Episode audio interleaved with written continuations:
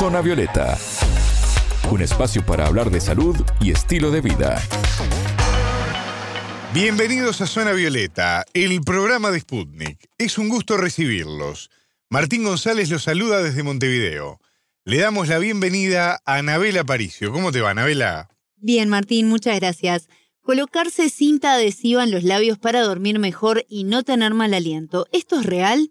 Muchas personas en redes sociales viralizan esta tendencia y por eso consultamos a un médico para saber cuánto tiene de cierto y despedimos el año profundizando en cómo dormir mejor.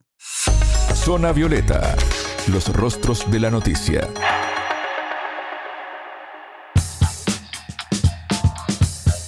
La apnea obstructiva del sueño afecta entre el 3 y el 17% de la población mundial.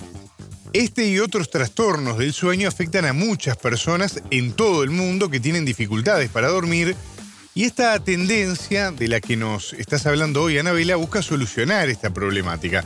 Contame un poquito más de qué se trata. Bueno, sabes Martín que no solo se está promocionando para esto. En un artículo publicado en The New York Times recopilan varias de las opiniones de usuarios que en la red social TikTok cuentan sus experiencias tener mejor cutis, humor, despertarse con más energía, tener una mandíbula más definida, reducir el riesgo de caries o mal aliento, fortalecer el sistema inmune. Estas son algunas de las características positivas que destacan de esta tendencia. Todas estas son las ventajas que resaltan varias personas y muestran en sus videos cómo se colocan las cintas. Por ejemplo, en Estados Unidos hay una marca específica que está elaborada para utilizarse como cinta bucal, pero en otros videos simplemente se utiliza una cinta plástica utilizada, por ejemplo, para colocar vendajes en el área médica y se apela a utilizarla con este fin. ¿Y cómo se puede vincular el taparse la boca con la apnea del sueño? Para entender cómo puede funcionar todo esto, hablamos con el médico psiquiatra Franklin Escobar, director científico de la Fundación Sueño Vigilia Colombiana, quien primero que nada nos explicó qué es la apnea del sueño. La apnea es un trastorno respiratorio que se produce con ocasión de dormir. Eh, generalmente es por una, ah, digamos, alteración de la vía aérea superior. Eh, puede haber obstrucción a nivel de la rinofaringe, como ya lo mencionábamos, o a nivel de la orofaringe, y, esto pues hace que la, vía aérea que funciona como un tubo se colapse, y al colapsarse pues se obstruye la respiración, no entra el aire, la persona tiene que hacer un gran esfuerzo con el diafragma para desobstruir la vía aérea y poder volver a tomar la respiración. Cuando esto ocurre varias veces en la noche, la persona eh, se acompaña de muchos microdespertares, y la consecuencia al día siguiente es que puede tener una, un dolor de cabeza muy fuerte en las mañanas, puede tener sequedad, sequedad oronasal, puede también tener eh, mucha somnolencia esto puede causar accidentes laborales o accidentes de tránsito, es como lo complicado, ¿no? Digamos que la causa de la apnea del sueño, la gran mayoría de las causas son de tipo fisiológico, porque la persona aumenta de peso y eso hace que se acumule grasa en el cuello, y la grasa pues funciona como una especie de compresión de la vía aérea que lleva a que se colapse más fácilmente y hay un pequeño porcentaje de casos en que la vía aérea está obstruida por factores anatómicos, como decía, nosotros los niños pequeños es muy frecuente ver niños que respiran por la boca, pero porque tienen las amígdalas grandes o las adenoides muy grandes y pues la solución es de tipo quirúrgico. En los casos de la apnea, cuando es funcional, la solución es utilizar un aparato que se llama CPAP, que es como lo más frecuente. ¿Y en el ámbito médico se recomienda para otras patologías este uso de cintas, Anabela? Escobar nos comentaba que se utiliza en algunos casos para tratar asma, pero también es escasa la información sobre su efectividad. Hay indicios de que funciona en casos de apnea del sueño y sí, Escobar ahí nos explicó el por qué. Las cintas como tal eh, estarían indicadas muy probablemente en pacientes con apnea del sueño, pero apneas del sueño que sean leves y, moderadas, ¿no? Digamos que hay algunos estudios que han hecho los taiwaneses eh, recientemente están publicados en, pues, en las bases de datos médicas donde han hecho algunas pruebas de corta duración y algunos informes preliminares parece que ayudarían. De hecho, eh, nosotros utilizamos cuando hay personas que duermen con la boca abierta, eh, se utiliza una mentonera que es una cinta que se coloca, un arnés que se coloca en la mandíbula y va acogida a la cabeza y con eso se logra que la persona cierre la boca y se le coloca la máscara de tipado para que pueda tener una respiración básicamente nasal, cuando la persona no puede utilizar una máscara oronasal. Entonces, pienso que de ahí se ha derivado como esta situación de tratar de cerrar la boca con una cinta el experto colombiano advierte de todas formas que siempre es importante consultar a un médico antes de empezar a probar con estas cosas, pues puede tener efectos no deseados si uno intenta utilizarla sin tener las precauciones necesarias. Otros expertos también recomiendan, por ejemplo, probar en el correr del día, colocarse la cinta unos minutos, ver cómo reacciona el cuerpo para poder empezar a respirar solamente por la nariz y cuando tenga una adaptación, digamos, ya adecuada, empezar a utilizarla de noche, pero no de una sola vez ya acostarse a dormir y probar sin antes tener un intento en la vida cotidiana. Pero escuchemos lo que nos decía el especialista colombiano. Hay que tener mucho cuidado, ¿no? Deberían ser cintas, por lo menos que permitan la circulación del aire y que no vayan a causar daño en los labios. Los labios son una mucosa muy delicada que si permanece la persona con ese tipo de cinta todas las noches, pues puede deteriorarse los labios, ¿no? Y lo otro es que tendría que tener una indicación médica, porque la persona puede tener algún factor obstructivo en la vía aérea superior.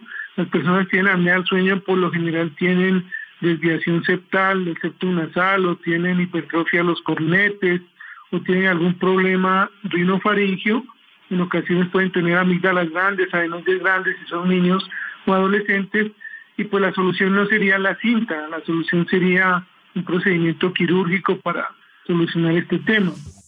Y en este intento por probar, quizás por curiosidad, por ejemplo, Anabela, ¿qué tipo de cinta es la recomendable? Como mencionábamos, Martín, en el mercado actualmente no hay disponible en Latinoamérica este tipo de producto, quizás en algunos lugares con excepciones o comprándola online a Estados Unidos o a Europa. Por lo tanto, se puede apelar a cualquiera de las que hay disponibles. La recomendación de otros expertos es que no se utilicen cintas eh, para papel u otras que sean difíciles de retirar o que generen esfuerzo y dolor en esta zona del rostro que es muy delicada y debe estar relajada para el descanso. Escobar se refirió al tema y explicó por qué hace la diferencia en nuestro sueño el dormir con la boca cerrada. A la fecha que yo conozca no hay cintas, digamos, aprobadas por los, eh, digamos, por la FDA o, acá en Colombia, pues nosotros no tenemos ninguna cinta que esté aprobada, ¿no?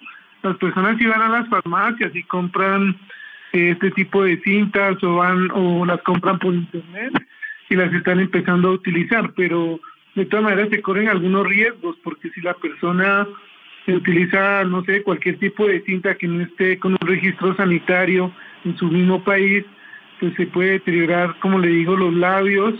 Y, y si la persona tiene algún factor obstructivo importante en la rinofaringe o en la faringe, pues esto no va a solucionar mucho, eh, porque va a forzar, digamos, la respiración. Digamos que la persona cuando respira por la boca, precisamente es porque tiene obstruida la vía aérea superior, entonces abre la boca para respirar. En ocasiones algunas personas duermen con la boca abierta, sobre todo en posición boca arriba, pues porque por la apnea del sueño en esta posición se colapsa la vía aérea y digamos se, se abre la boca para tratar de compensar ese colapso y respirar tanto por boca como por nariz. Entonces al cerrar la boca pues va a disminuir el ronquido, pero no garantiza que haya una buena ventilación pulmonar, esa es como la dificultad. Yo creo que debería ser, si alguien va a utilizar estas cintas, pues que vaya donde un médico, donde un especialista, le hagan los exámenes correspondientes, si una apnea leve, pues se podría probar y ver si le puede funcionar a la persona, pero con un control médico, ¿no? Muchos no conocíamos este tipo de tratamientos. ¿Es utilizado o recomendado en el ámbito médico, Anabela?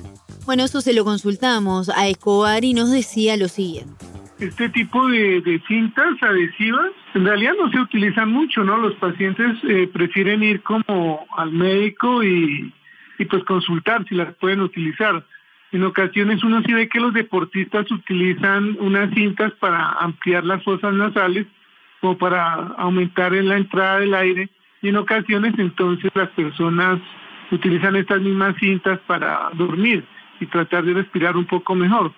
Pero bueno, acá hay un problema y es que si la persona, por ejemplo, sufre de claustrofobia o es una persona ansiosa, pues colocarle una cinta de esta le va a causar pánico en las noches, se va a sentir más ahogada, como que no puede abrir la boca y esto pues va a causar más ansiedad y va a ser contraproducente. Eh, en general, pienso que lo, lo ideal sería que sea formulada por un médico, ¿no? Si se va a utilizar este tipo de cintas o que sea bajo supervisión médica. Digamos, no, no hay muchos estudios publicados sobre el uso de estas cintas y no hay una cinta como tal aprobada por, eh, por lo menos en Colombia, Lindina, que es como la FDA de Colombia, no, que yo sepa, no tiene ninguna cinta de estas aprobadas para el manejo de la apnea obstructiva del sueño. Escuchábamos al médico psiquiatra Franklin Escobar, director científico de la Fundación Sueño Vigilia Colombiana. Él nos explicaba la efectividad y recaudos que se debe tener al utilizar cintas bucales para dormir. Y de esta forma, Martín, nos despedimos del último Zona Violeta del 2022. Se nos fue el año. Se nos fue el año y como siempre agradeciendo la compañía de todos nuestros oyentes, deseándoles un muy feliz 2023 en el que nos vamos a reencontrar en breve, ¿verdad? Eh, para seguir aprendiendo en cada una de estas columnas y conociendo más sobre la salud, sobre la ciencia, la astronomía y una diversidad de temas que nos reúnen a diario. Muchas gracias, Anabela. La verdad que un placer y como dijiste vos, haber aprendido un año más contigo, notable realmente. Muchas gracias. Bueno, las gracias también a todos los que nos acompañan a diario y será hasta la próxima. Zona Violeta, desde Montevideo,